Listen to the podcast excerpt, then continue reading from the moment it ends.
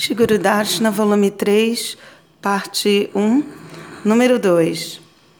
Sua personalidade forte.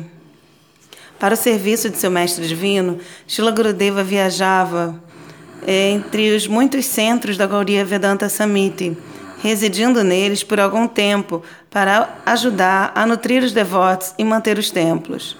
Ele permanecia nos templos tais como a Devananda Gaudiya Mata, Keshavari Gaudiya Mata, Goloka Gandhya Gaudiya Mata e Udharana Gaudiya Mata. Shila Gurudeva nunca tolerou mal comportamentos. Era impossível para ele aceitar e tolerar a falha defeituosa ou concepções erradas. Assim, ele era um disciplinador muito estrito. Gurudeva focava sua energia em seguir de maneira prática o ideal das escrituras, conforme ouvira de seu guru do Guru Varga. Ele nunca se esquivava de qualquer esforço até que sua intenção fosse realizada. E ele não ficava satisfeito com a obtenção do conhecimento sem ter realização completa, a compreensão completa.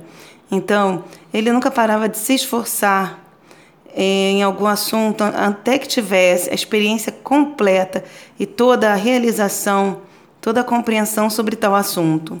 A natureza de Shila Gurudeva era bem suave, mais suave do que uma flor e ainda assim mais pesada do que um trovão.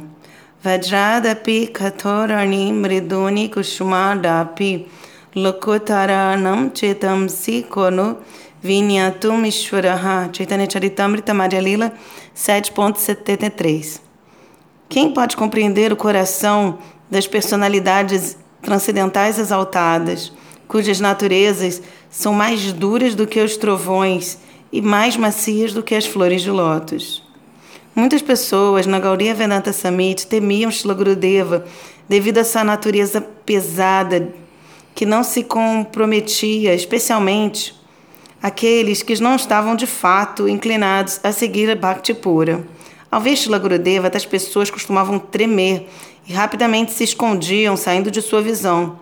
Mas Gurudeva não se preocupava com isso. Mais tarde, devido ao próprio egoísmo deles, delas, tais pessoas se valiam de artes obscuras, ansiando pela retirada é, prematura de Gurudeva, pensando: quando ele partir, então nós finalmente poderemos ter paz.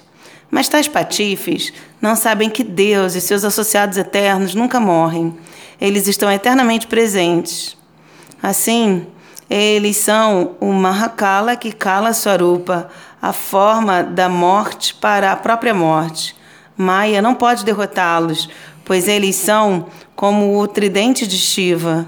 Removem os impedimentos para a devoção em todos os três mundos. Simplesmente por se lembrar dos nomes deles, a pessoa se torna purificada e a pessoa alcança o bem-estar, até mesmo por aceitar os nomes deles em um estado de animosidade.